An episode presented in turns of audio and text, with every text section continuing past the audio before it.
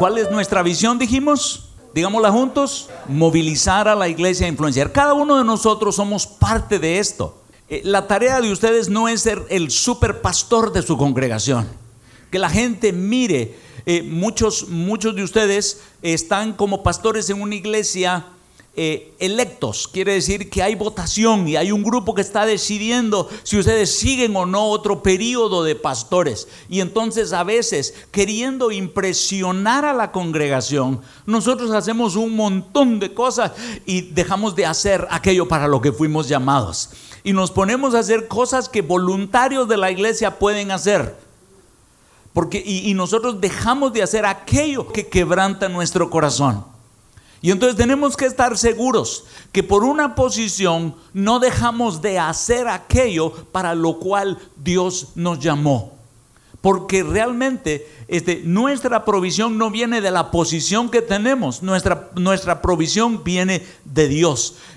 Y entonces nosotros entendemos que nuestro trabajo parte como pastores, además de cuidar el corazón de la gente, es movilizarlos a influenciar en las áreas donde ellos están.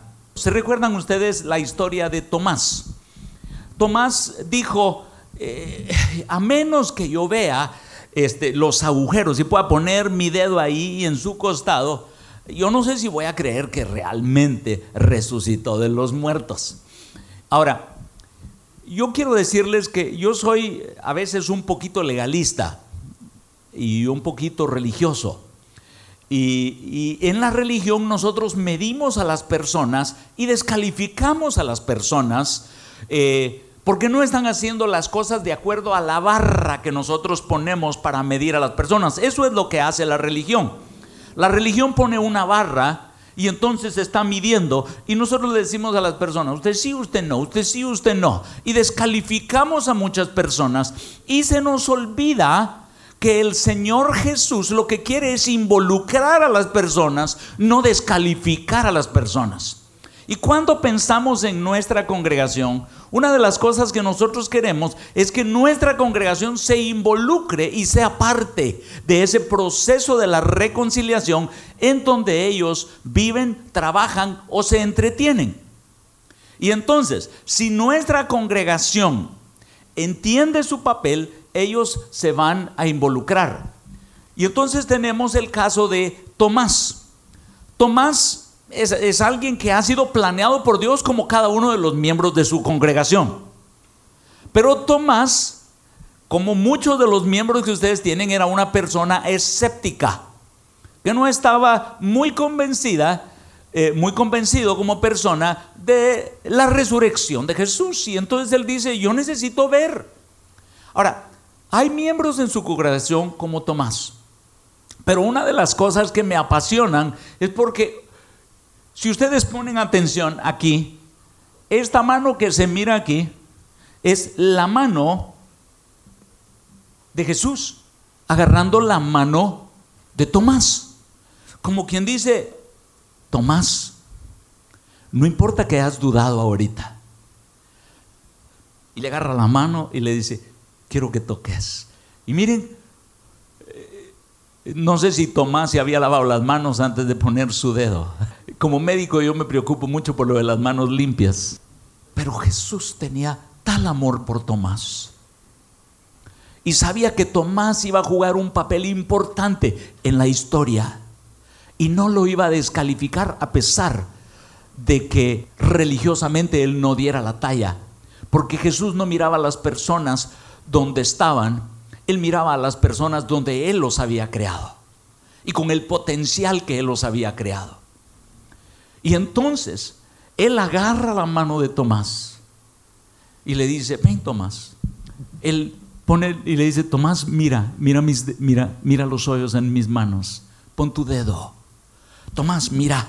Y entonces cuando pienso en este cuadro, me hace, me hace pensar realmente en la misericordia de Jesús, cómo estaba incluyendo él a alguien como Tomás, que en nuestros conceptos religiosos inmediatamente hubiéramos dicho, ah, no, este no, este no da la talla. Y nosotros empezamos a descalificar personas que podrán tener un potencial. ¿Saben que eso es lo que quiso hacer Ananías con Pablo? Cuando, cuando, cuando Pablo es enviado por Dios, Dios se le aparece a Ananías y le dice que tienen que hacer. Ananías dice, ah, no, no, tú porque no sabes lo que dice la gente, Dios. ¿Saben que eso es lo que le está diciendo? Tú no sabes lo que está diciendo la gente, le está diciendo a Dios. Es que la gente dice lo que Él ha hecho. Y entonces está rebatiéndole a Dios y diciéndole, este no califica para la iglesia, le ha hecho mucho daño a la iglesia, a saber si es genuino en su salvación, a saber si es genuino en su conversión.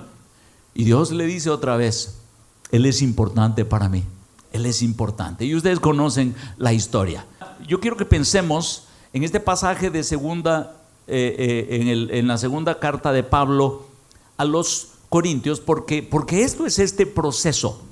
Y ustedes saben lo que ella dice, y por todos murió para que los que viven ya no vivan para sí, sino para aquel que murió y resucitó por ellos. De manera que nosotros de aquí en adelante a nadie conocemos según la carne, y aun si a Cristo conocimos según la carne, ya no le conocemos así.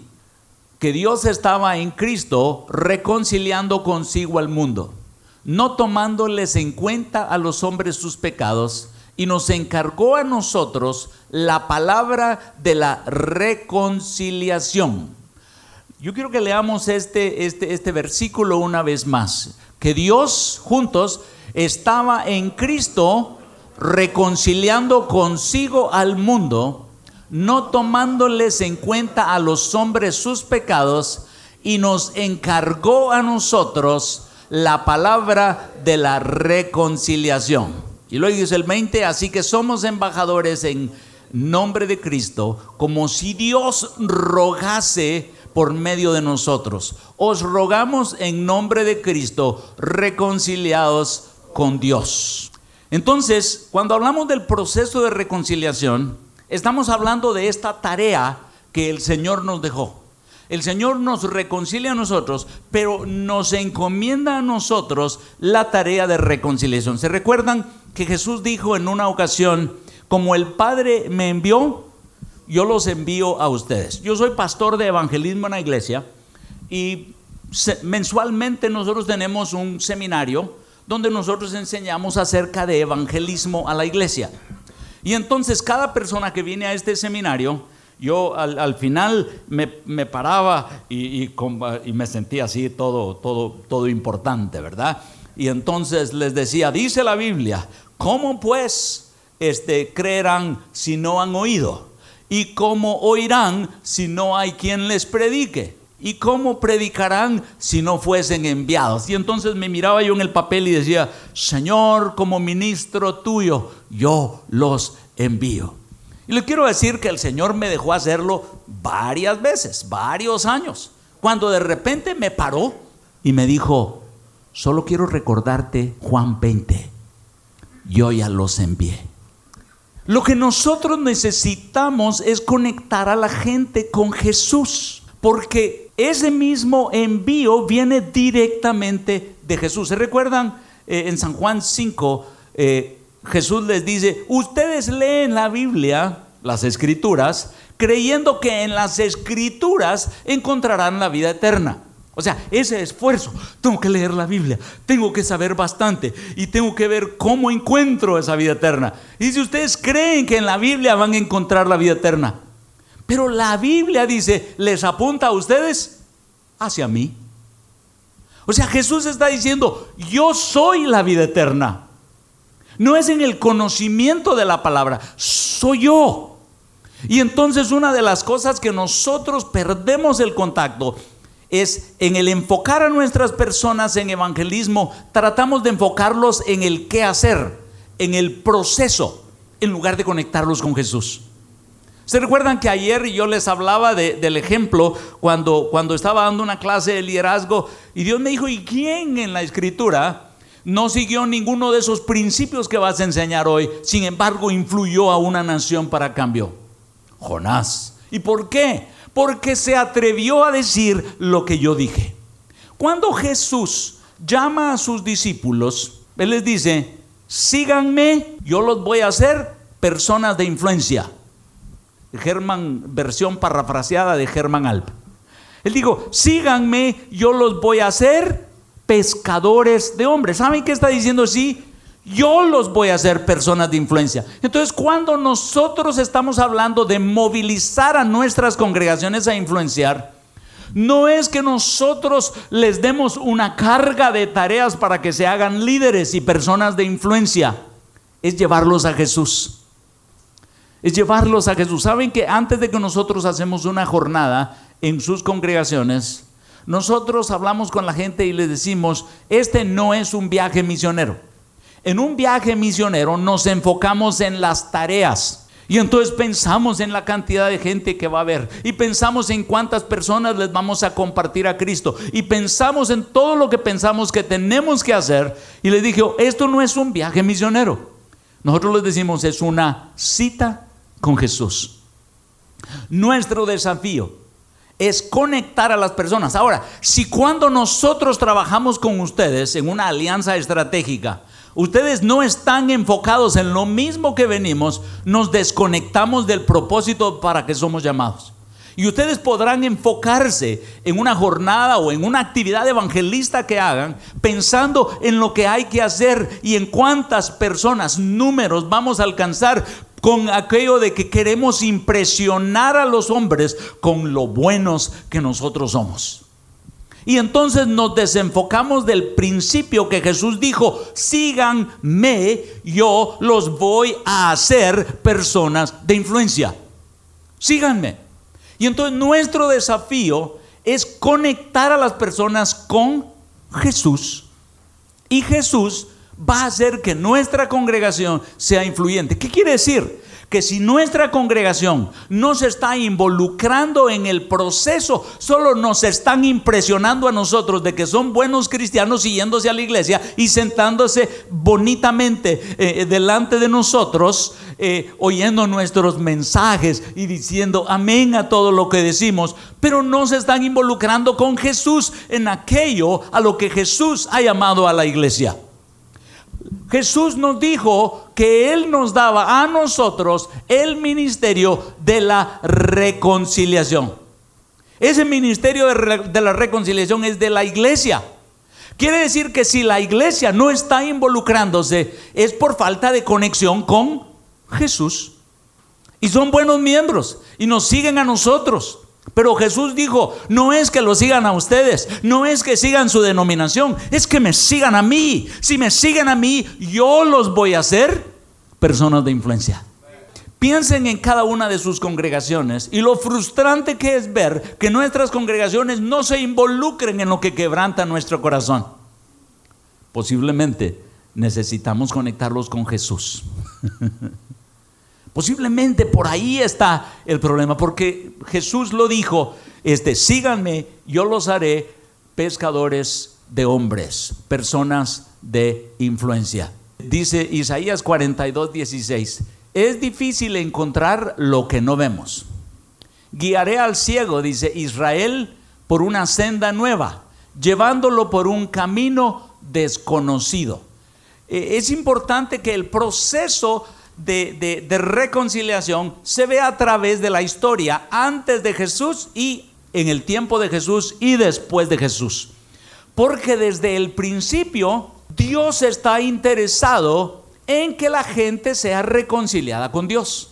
Por eso fue desde que Adán y Eva pecaron, está la promesa de Jesús, porque Jesús es la salvación, porque Jesús es la reconciliación. Y entonces la promesa cuando le dice que, la serpiente te herirá en el calcañar, pero la simiente de la mujer aplastará tu cabeza. Está hablando de esa promesa de Jesús el reconciliador y dice, guiaré al ciego Israel por una senda nueva, llevándolo por un camino desconocido. Ustedes se recuerdan que dice segunda de Corintios 4:4. Yo les digo, se recuerdan porque yo estoy seguro que ustedes predican de eso.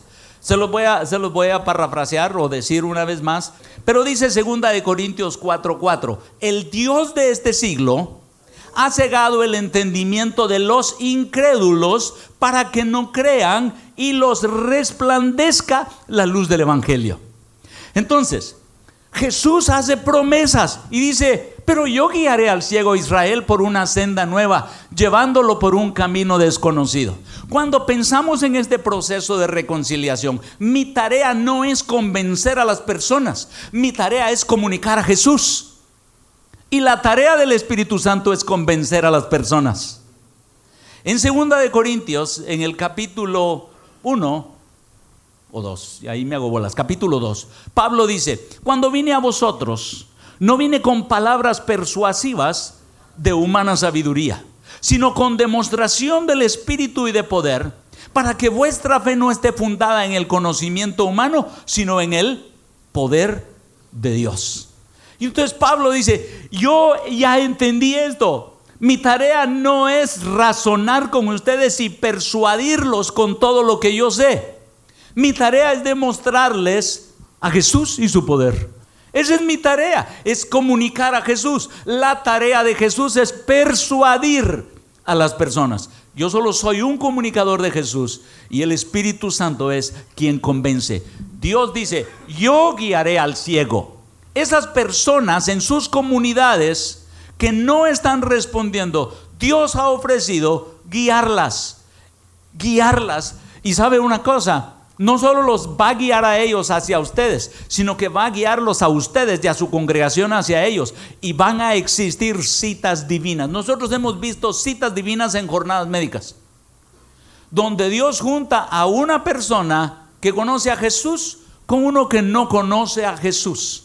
Y empiezan a suceder cosas impresionantes. Luego dice en Isaías 42, 16, iluminaré las tinieblas a su paso y allanaré el camino delante de ellos. ¿Qué, ¿Cuál es la promesa? ¿Yo qué dice? Dios hablando, yo iluminaré. ¿Saben que Jesús dijo, yo soy la luz del mundo? Ahora, también dijo de su iglesia, vosotros sois la luz del mundo. Entonces, Jesús en nosotros va a iluminar a esas personas en nuestra comunidad que aún no conocen. Dice, ciertamente yo haré estas cosas, no los abandonaré. Yo quiero compartir con ustedes tres razones por las cuales es inevitable que nuestras congregaciones se vuelvan personas de influencia. La primera es, tengo lo que se requiere. Cuando hablamos aquí de tengo lo que se requiere, que es la primera acá, yo quiero que pensemos eh, en que realmente todos los miembros de nuestra congregación que han recibido Jesús tienen el potencial de ser influyentes. ¿Por qué? Porque tenemos el Espíritu Santo. Porque tenemos la naturaleza de Dios. La palabra dice que nosotros tenemos la naturaleza de Dios. Y entonces, si tenemos a Jesús, si tenemos a su Espíritu Santo, si tenemos su palabra en nosotros, tenemos lo que se requiere para ser personas influyentes. No hay un hijo de Dios que no tenga lo que se necesita. Vuelvo a decir el pasaje que Jesús dijo. No es sabiendo las escrituras que ustedes encuentran la vida eterna. Las escrituras los apuntan a mí, dijo.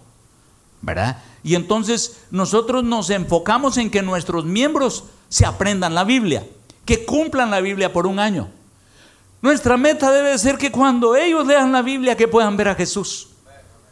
¿Saben que una vez estaba leyendo yo la Biblia y me dijo Dios, no me gusta cómo lees la Biblia? O sea, pero no es la tarea de nosotros pues leer la Biblia. Y Dios me dijo a mí, no me gusta cómo lees la Biblia. Ah, bueno, pues no estás contento con nada, dice uno, va. y Dios me dijo, tú lees la Biblia para tener conocimiento y argumentos para enseñar, me dijo. Yo quiero que leas la Biblia para conocerme a mí. A ustedes, ¿qué diferencia ha hecho meterme a la palabra para conocer a Jesús? Desde Génesis, Apocalipsis, Jesús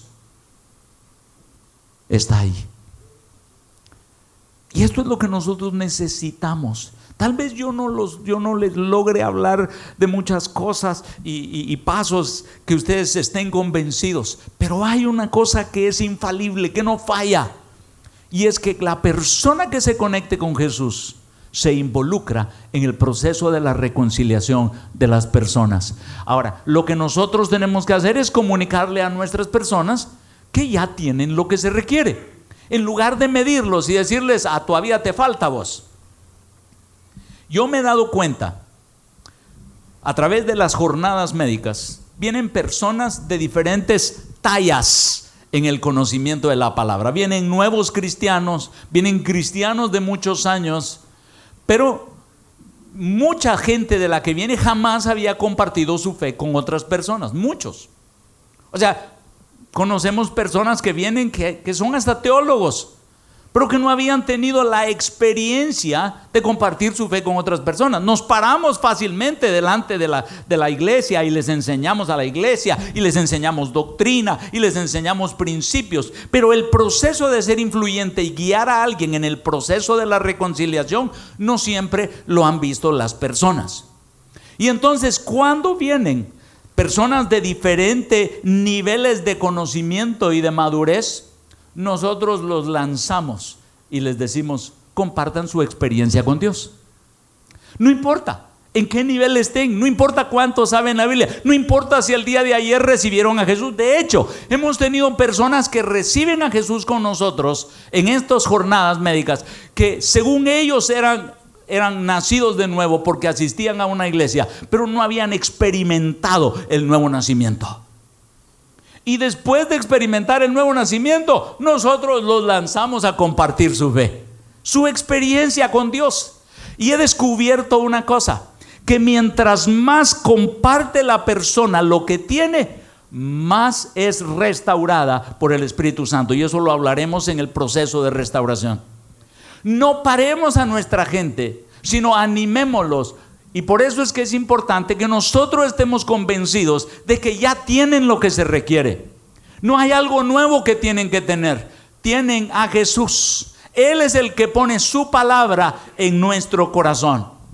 Pablo dice, oren para que cuando yo abra mi boca, palabra sea dada y la pueda decir. La palabra viene del Espíritu Santo, claro, que Él nos mete. No estoy diciendo con esto que nuestra gente no debe de leer la Biblia. Al contrario, porque es en las escrituras que encontramos a Jesús. y entonces debemos de guiar a nuestras personas a invertir ese tiempo conociendo a Jesús. Lo segundo, el segundo principio es que Dios lo ha declarado. Dios ha declarado que nosotros vamos a ser personas de influencia. Yo les he estado diciendo Mateo 4:19 una y otra vez. Jesús diciendo, sígueme, yo los voy a hacer personas de influencia. Yo más quisiera que se conectaran conmigo. Yo lo he puesto en el manual más detallado ahí para que ustedes puedan seguir esto. Pero, pero hoy quisiera que se enfocaran conmigo. Yo traté de ponérselo lo más detallado en el manual para que ustedes se lo llevaran. Pero, pero, pero quisiera que, que, sus mentes se conectaran más en llevar notas en el concepto este de conectarse con Jesús. Tengo lo que se requiere, ya tengo el Espíritu Santo, tengo la naturaleza de Dios. Y Dios lo ha declarado. Síganme, yo los haré personas de influencia. Yo no hago a los miembros de mi congregación influyentes. Yo los ayudo a conectarse con Jesús. Y Jesús prometió que Él los iba a hacer influyentes. Ahora, Jesús dijo, como el Padre me envió, yo los he enviado. Ya el Señor Jesús dijo, yo los envié. Yo los envié. O sea, ya lo declaré. Jesús declaró en Isaías 55, eh, porque Jesús es Dios, dijo, mi palabra no regresa a mí vacía, sino cumplirá el propósito para lo cual fue enviada. Cada cristiano recién convertido o de muchos años que se atreva a compartir lo que Jesús ha hecho en su vida, va a ser influyente. Es el asunto de abrir su boca. Porque la influencia empieza a salir. Por eso Jesús dijo del Espíritu Santo, de su interior correrá como ríos de agua viva. Pero si este río le ponemos una compresa, no no permitimos que este río fluya a través de nosotros. Hay un río en, dentro de cada cristiano. El Espíritu Santo es como un río. Pero lo que necesitamos hacer es abrir las compuertas. Y por eso es que necesitamos animar a nuestra gente a que entienda que tiene lo que se requiere y que ya Dios declaró que ellos iban a hacer. Y Dios no es hombre para que mienta, ni hijo de hombre para que se arrepienta. lo que Él declaró que iba a suceder, va a suceder. Él es el que me hace influyente. Cuando yo miraba a mi hija hoy en la mañana y la oía, decía yo, Dios la está haciendo una persona de influencia. No soy yo, no es lo que yo hago. Si una cosa he tenido yo cuidado es de no presionar a mis hijos a hacer lo que yo digo. Porque no soy yo. Una vez me dijo el Señor orando yo por mis hijos y me dijo, papaito, me dice, pero si yo quiero a tus hijos más que tú. Y me dijo, ¿quién te llamó a ti? ¿Acaso fue tu papá el que te dijo, hijo, haz esto? Yo te llamé yo te empoderé. Y me dijo, yo soy el que lo hago y esto es lo que tenemos que oír del Espíritu Santo. Porque nosotros estamos sintiendo una carga que nosotros no podemos llevar pensando en que hemos fracasado porque nuestras congregaciones no están siendo influyentes. Lo que posiblemente no hemos hecho como debe ser es el pensar que si los conectamos con Dios, con Jesús, Jesús va a hacer de ellos personas de influencia. Posiblemente nos hemos enfocado nosotros en conectarnos con nuestro mensaje. Posiblemente nosotros nos hemos enfocado en conectarlos en que sepan la doctrina bíblica, pero nos hemos olvidado de que conozcan a Jesús. Nos hemos olvidado de que conozcan a Jesús. Y lo tercero es el Espíritu Santo me guía. Yo quiero que pensemos en la historia de Felipe. ¿Se recuerdan de Felipe? Felipe estaba haciendo lo que tenía que hacer, lo que él sabía que Dios le había llamado a hacer, cuando de repente el Espíritu Santo le dice en Hechos 8, le dice, eh, ve al sur a la carretera que va para Gaza. Y cuando el Espíritu Santo le dice eso, Felipe se va al sur. Él no discute con el Espíritu Santo. No discute. ¿Sabe? Nosotros tratamos de, de ir a las jornadas médicas conforme el Espíritu Santo nos dice que vayamos. Y Él nos va llevando y vamos viendo los pastores que van sintiendo, mire, podemos hacerlo. Otros de repente nos dicen, mire, no podemos hacerla por esta y esta razón. Cancelamos y miramos y tratamos de encontrarlo porque definitivamente Dios tiene un plan. Dios tiene un plan. El Espíritu Santo nos va a guiar.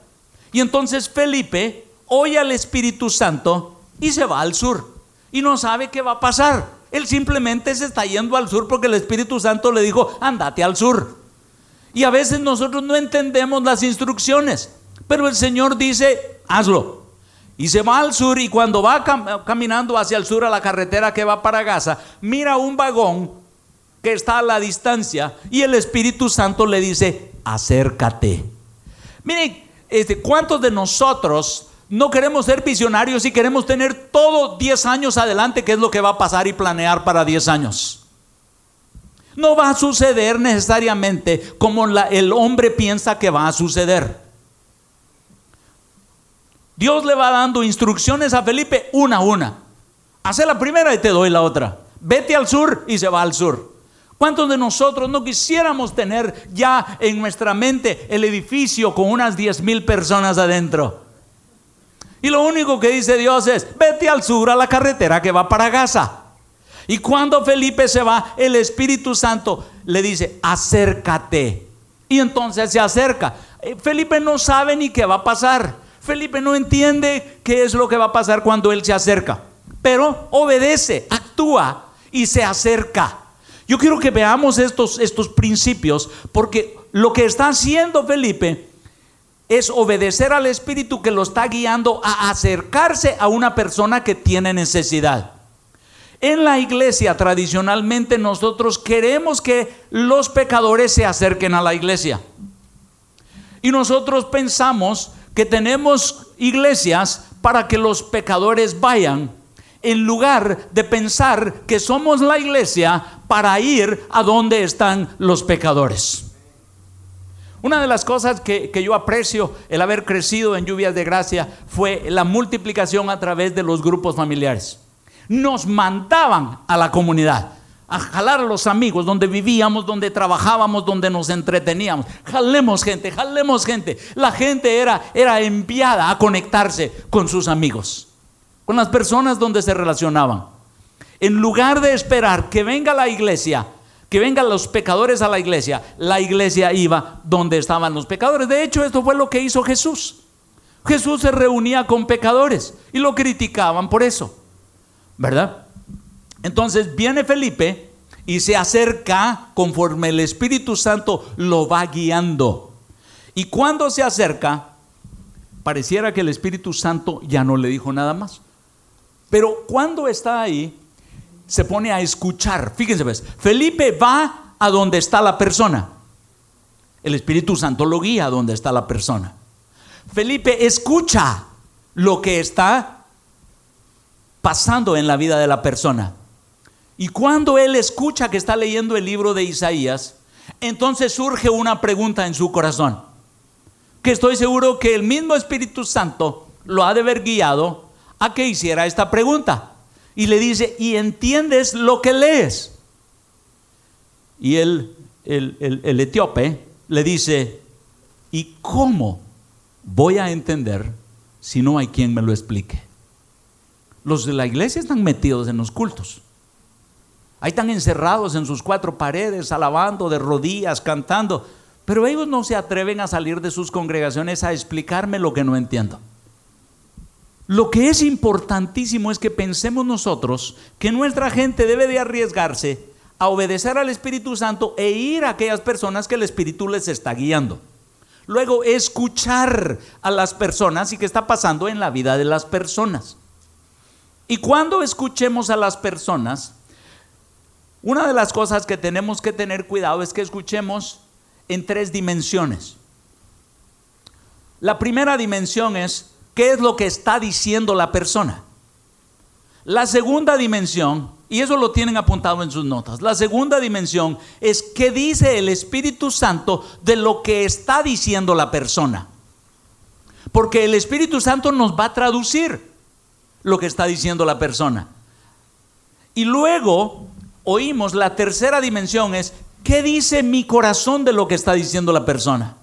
Saben que yo me he encontrado con personas con las que yo les comparto a Cristo y tengo una empatía. Empatía quiere decir que me identifico tanto con lo que están pasando porque yo pasé experiencias similares. Y no importa que ellos no hayan estudiado medicina. Hay situaciones en la vida en la que yo puedo identificarme con personas en las comunidades rurales donde no hay luz, donde no hay agua, donde son analfabetas, no han estudiado y, me puedo identificar porque están pasando por una circunstancia similar a la mía. Oigo mi corazón y digo yo, wow, ahora tiene sentido porque yo pasé por una experiencia como esta. Y entonces, cuando oigo en estas tres dimensiones, ¿qué dice la persona? ¿Qué dice el Espíritu Santo de lo que está diciendo la persona? ¿Y qué dice mi corazón? Yo veo que es más fácil conectarme con la persona.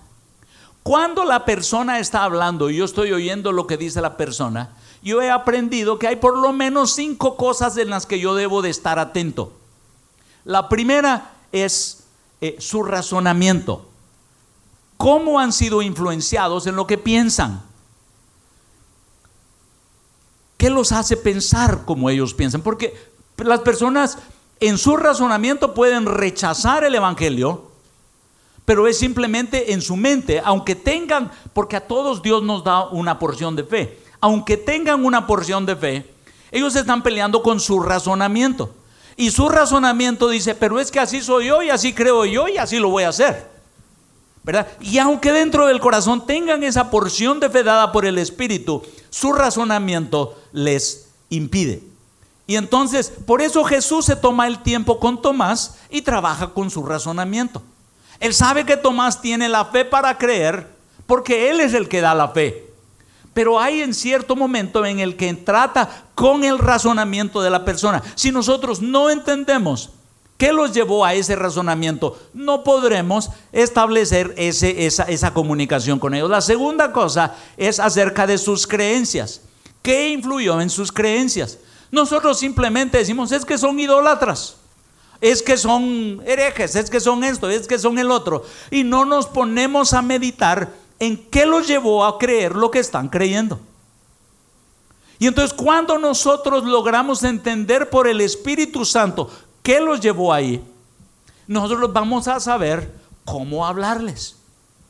Entonces, su razonamiento, sus creencias, ¿qué las influyó? Su cultura.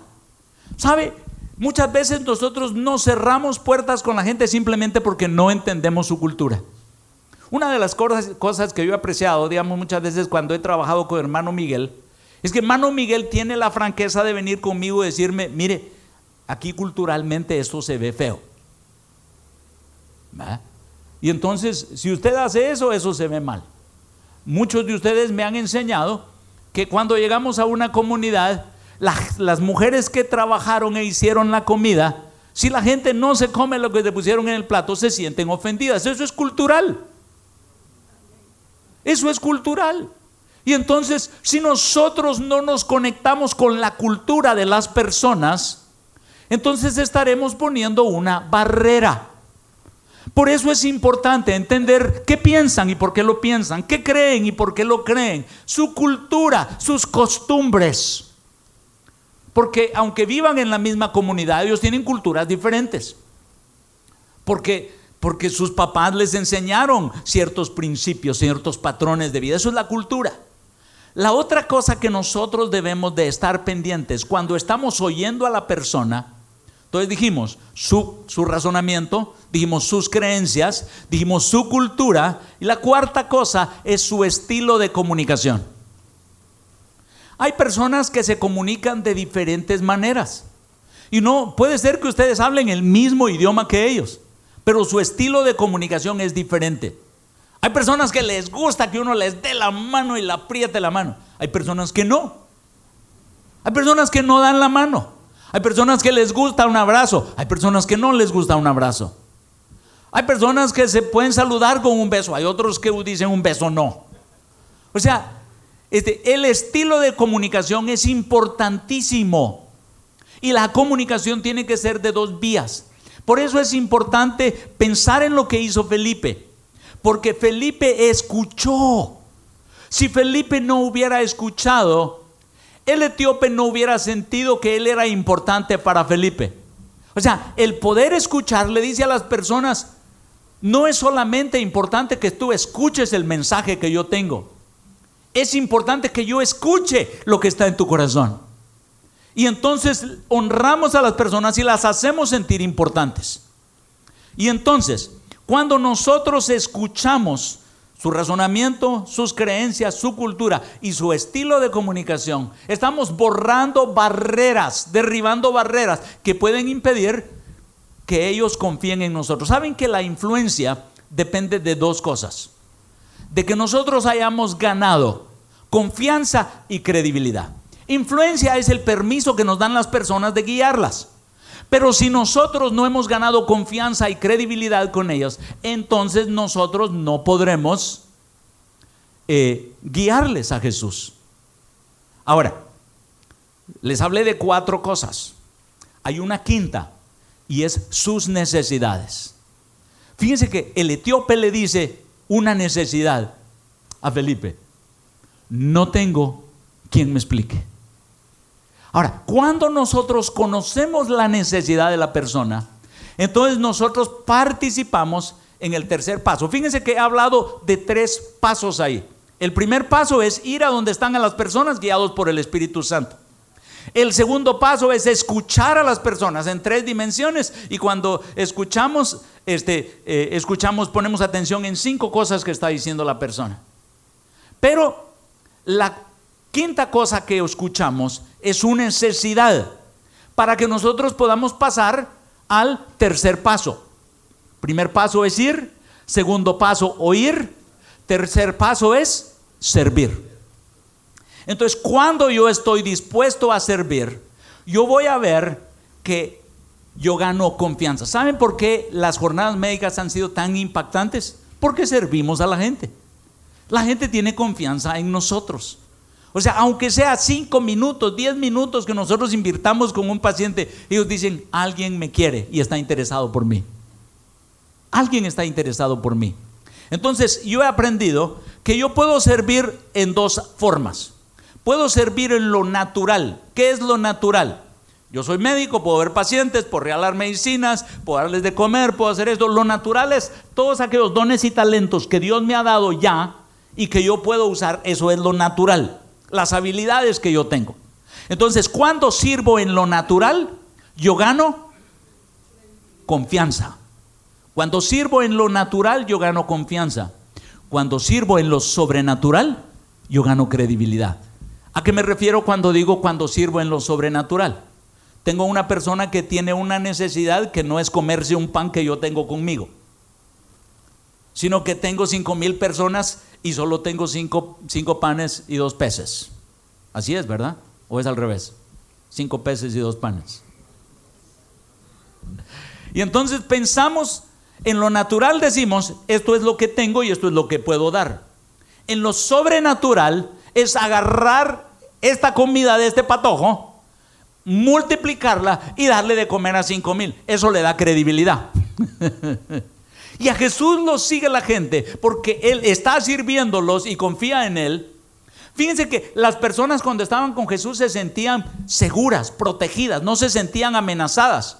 Cuando nosotros predicamos, las personas se sienten amenazadas porque atacamos sus creencias.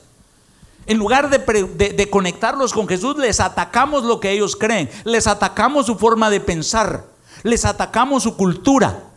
Y ninguno que se siente atacado se abre para ser influenciado. Las personas que estaban con Jesús no se sentían amenazadas. Un ejemplo de esto, se recuerdan del momento en el que le traen a Jesús a una mujer adúltera. La mujer adúltera le dijeron, la ley dice que hay que apedrearla y Jesús dice, está bueno, apedriémosla.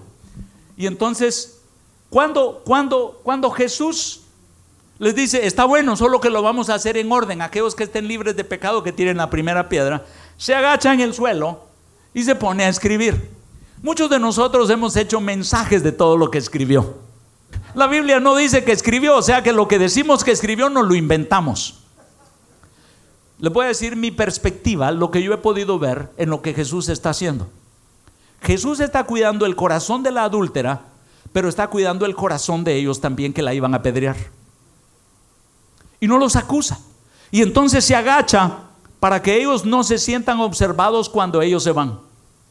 Y se empiezan a ir uno por uno. Y cuando en su corazón él sabe que ellos se fueron, se levanta y le pregunta a la mujer, ¿y dónde están los que te acusaban? Se fueron, le dijo. y Jesús dentro de sí ha de haber dicho, yo lo sabía, no te iban a apedrear porque yo estaba hablando en su corazón, pero también estaba protegiendo su corazón. Y le dijo, vete, no peques más. Ahora, miren cómo Jesús estaba cuidando el corazón de ambos. Por eso es que es importante.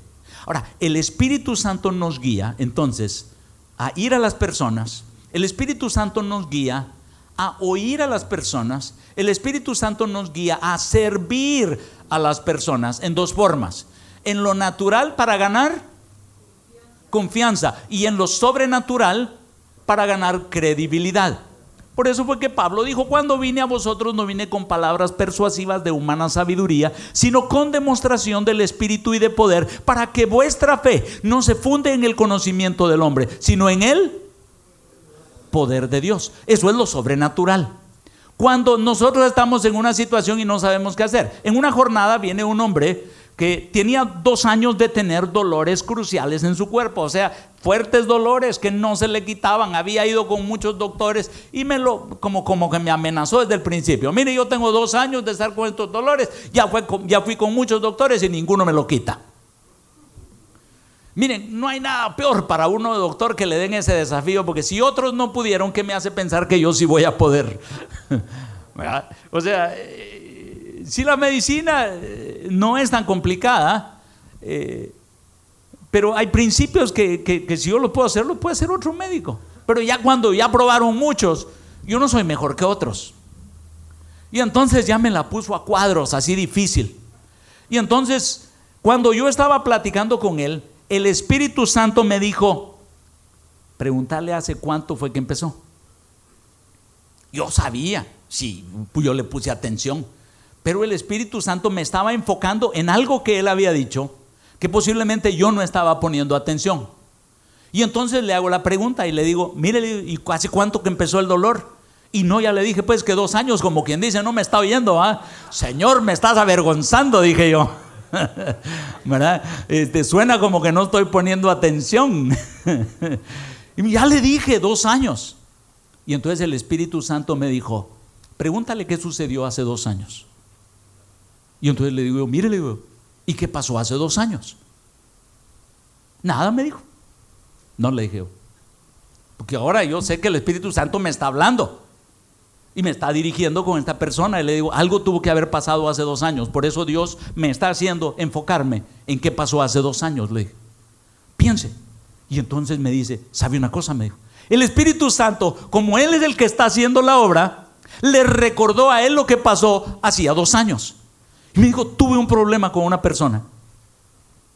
Y me enojé tanto que me llenó de mucha amargura y no le he podido perdonar. Ahí está, ese es el problema de sus dolores. Ya estoy desarmando la casa. ¿eh? Ese es el problema, esa es la razón de sus dolores. Ahora, si alguno de ustedes es médico, no les aconsejo que, lo hagan todo el tiempo así, ¿verdad?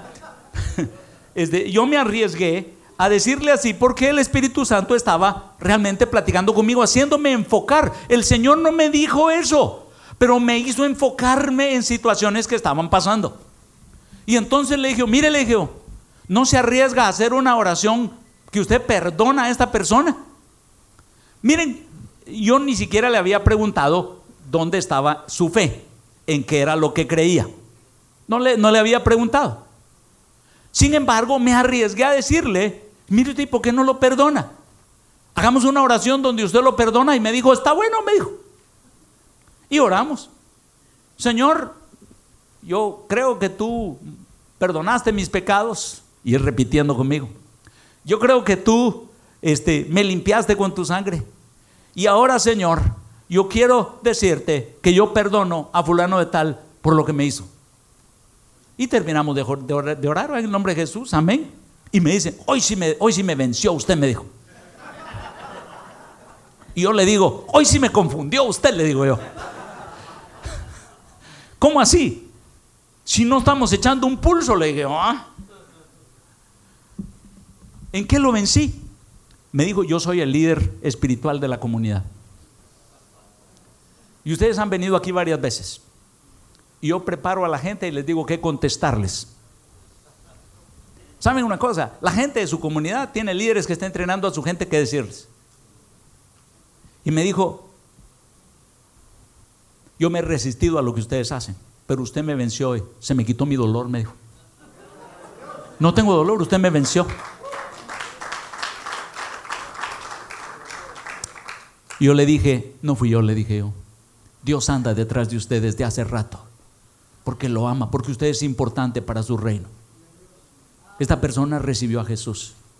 Ahora, ¿qué permitió que Él me diera permiso de guiarlo hacia Jesús? Uno es que lo sirvo en lo natural y gano su confianza. Dos es que me arriesgo a hacer algo que el Espíritu me desafió que hiciera en ese momento. Nuestra gente tiene miedo de orar por milagros. Nuestra gente no se atreve porque tiene miedo. ¿Y qué si no sanan? Y están preocupados de qué piense la gente si no sucede, en lugar de creerle a Dios de que algo grande puede suceder. Yo he aprendido que yo no voy a hacer que Dios haga algo que Él no quiere hacer. Pero lo que Dios ha planeado hacer a través mía no va a suceder a menos que yo me arriesgue a orar. Yo nunca voy a hacer que Dios haga algo que Él no quiere hacer. No importa cuánto ore, no importa cuánto ayune, no importa cuánto pase postrado en su presencia. Si Dios no lo quiere hacer, no lo va a hacer. Pero cuando, cuando Él quebranta mi corazón por algo y me guía a hacer algo que Él quiere hacer, cuando yo me arriesgo a actuar, miremos lo que nos decía Ilse de Nehemías. O sea, cuando Nehemías se arriesgó a creerle a Dios, Dios le arregló al faraón, le arregló cartas, le proveyó recursos. Y ustedes saben la historia. Los muros de Jerusalén son reconstruidos porque alguien le creyó a Dios. Hacedores de cambios son esas personas de influencia que se arriesgan a creerle a Dios cuando Él dice, esta persona. Y fíjense que la Biblia dice, Ustedes dicen que todavía no es el tiempo de la ciega, dice que faltan tres o cuatro meses. ¿Saben qué dice el pasaje? Ustedes piensan que esa persona todavía no está lista. Ah, es que es un bolo, es que es un mujeriego, es que critica a la iglesia, es que maltrata a los cristianos, ese es un peleonero, es un pendenciero, es un marero. Ustedes pueden decir todo lo malo que ellos son. Pero dice, el diablo les ha hecho pensar en su razonamiento que todavía no es tiempo para la cosecha. Pero yo les digo, mirad los campos, dice, están blancos para la ciega.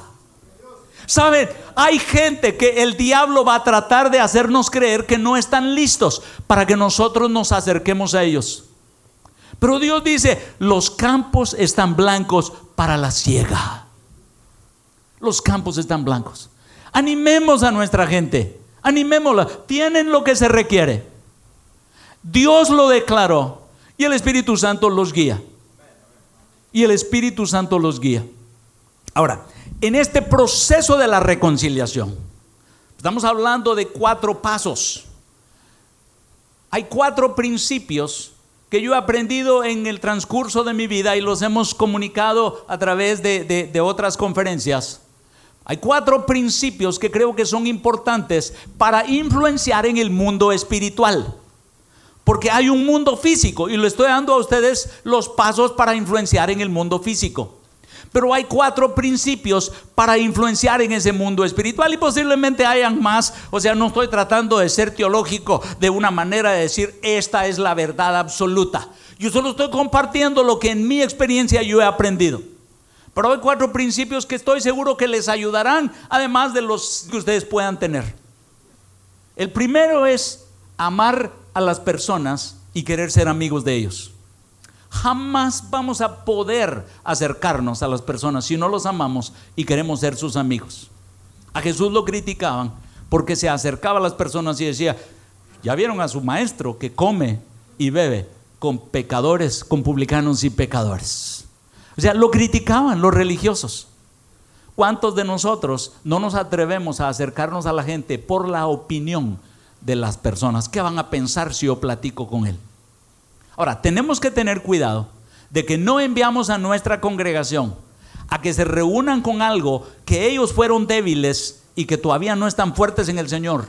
Porque si van con alcohólicos y ellos se reúnen con alcohólicos que están tomando y ellos quieren influenciarlos, es posible, si no están dependiendo del poder de Dios, que ellos no, este, que ellos vuelvan a caer en el alcoholismo. Es peligroso. Entonces, por eso es que es importante conectar a nuestra gente con Jesús. Entonces, el primero, dijimos nosotros aquí, es amar a las personas y ser amigos de ellos. ¿Se recuerdan lo que dice la palabra? Que el amor cubrirá multitud de qué? De pecados. Estamos hablando de cómo podemos influenciar nosotros en el mundo espiritual. Nosotros ni siquiera sabemos qué es lo que está pasando en el mundo espiritual. Pero cuando yo decido amar a una persona, el amor cubre multitud de pecados. ¿Sabe qué está pasando ahí? Que estoy haciendo lo que hizo Jesús. De tal manera amó Dios al mundo que dio a su Hijo unigénito para que todo aquel que en Él crea no se pierda, más tenga vida eterna. Y entonces me identifico con Jesús. Por eso es que el amor es tan importante para influenciar en el mundo espiritual. El diablo no resiste a una iglesia que ama. Pero una iglesia arrogante rechaza a las personas, los mide y los descalifica y dice todavía no es tiempo de la cosecha. Eso es una iglesia religiosa. Pero una iglesia movida por amor se acerca a las personas, aunque los otros cristianos de la iglesia nos critiquen. La segunda es intercesión. ¿Qué es intercesión?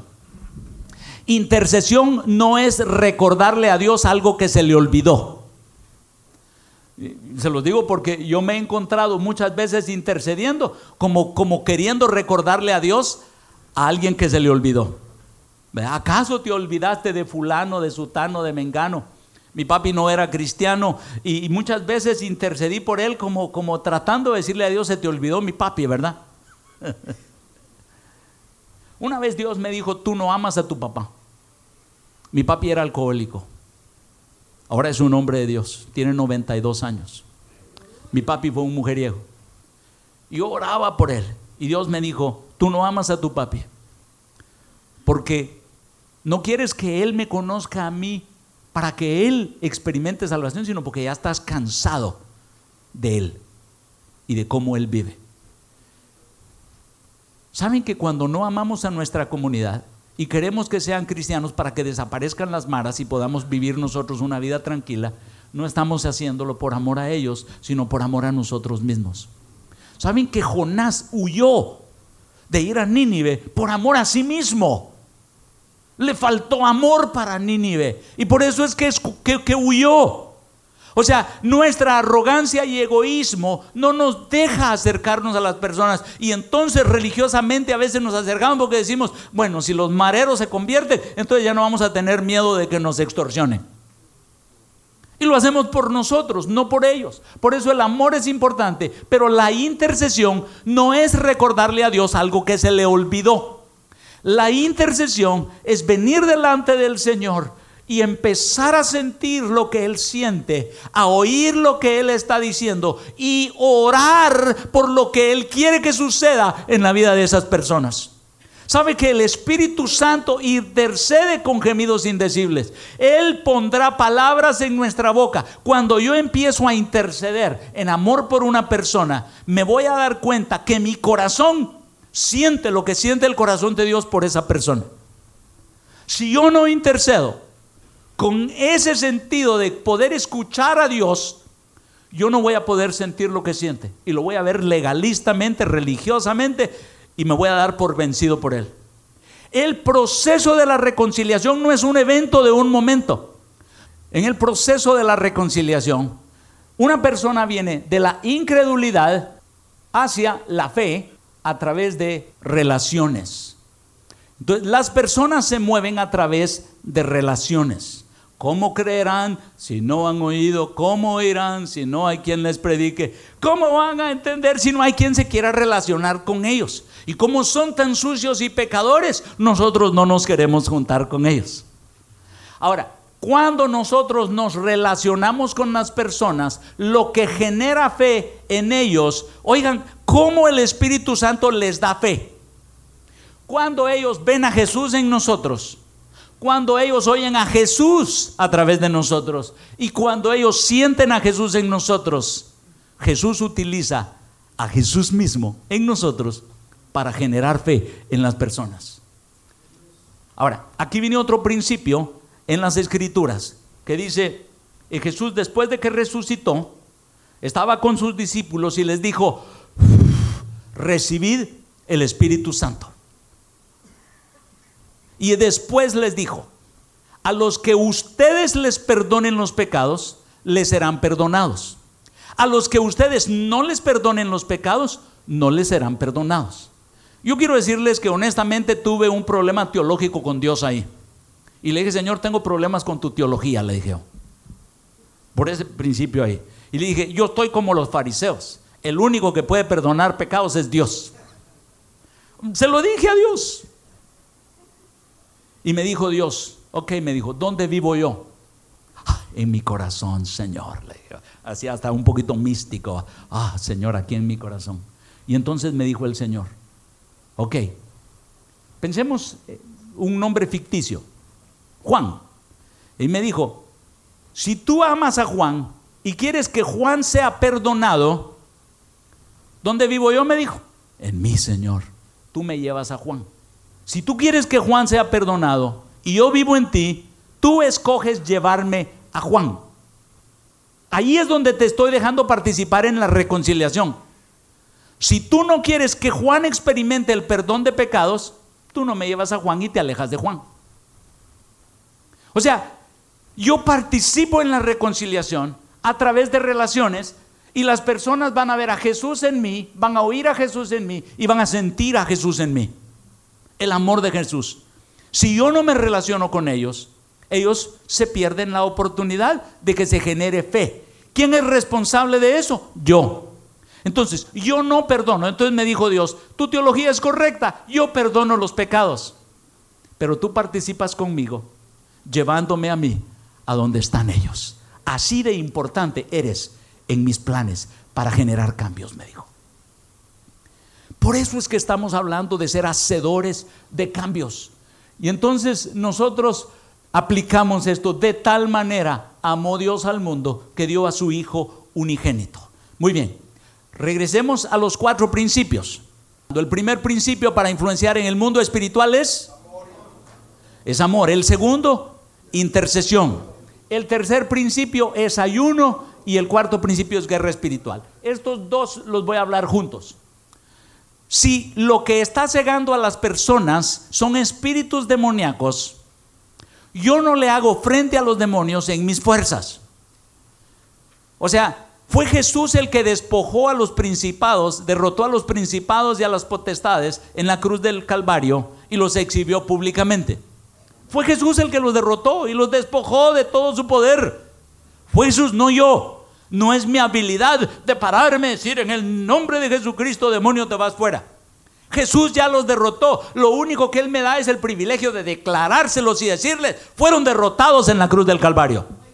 Y los demonios huyen. Los demonios siguen ahí porque la iglesia no se atreve a decirles, ustedes fueron destruidos en la cruz del Calvario. Te ordeno en el nombre de Jesucristo, espíritu de ceguera espiritual, que sueltes a esta persona. Ahora, ¿por qué ayuno? Porque el ayuno es un acto de rendición. El ayuno es un acto de decir, Señor, yo no puedo en mis propias fuerzas. No es mi habilidad de evangelista es el Espíritu Santo, es tu poder. Y yo me rindo. Y entonces, por eso dice en Isaías 58, no es el ayuno que yo he escogido poner en libertad al oprimido y quitar, este, poner, en libertad a los cautivos y quitar yugos de iniquidad. No es lo que el ayuno hace. Y entonces, oigan el principio. Cuando ustedes ayunan, no solo se rinden, sino que Dios empieza a quitar yugos y cautiverio de las personas. Entonces yo estoy rindiéndome cuando yo ayuno y luego guerra espiritual. Y guerra espiritual no es que yo derrote al diablo. Guerra espiritual es que yo les diga a los demonios lo que Jesús ya hizo en la cruz del Calvario. Espíritu de ceguera, te ato y te echo fuera. Espíritu de alcoholismo, te ato y te echo fuera. ¿Por qué puedo y por qué el Señor Jesús le dio esta autoridad a la iglesia? Porque ya Jesús había tenido la victoria sobre los espíritus inmundos. Yo no estoy derrotando a los demonios. Jesús los derrotó. Nuestra victoria viene de Jesús. Por eso es que la influencia no es mi habilidad de persuadir, sino que la influencia es Jesús mismo.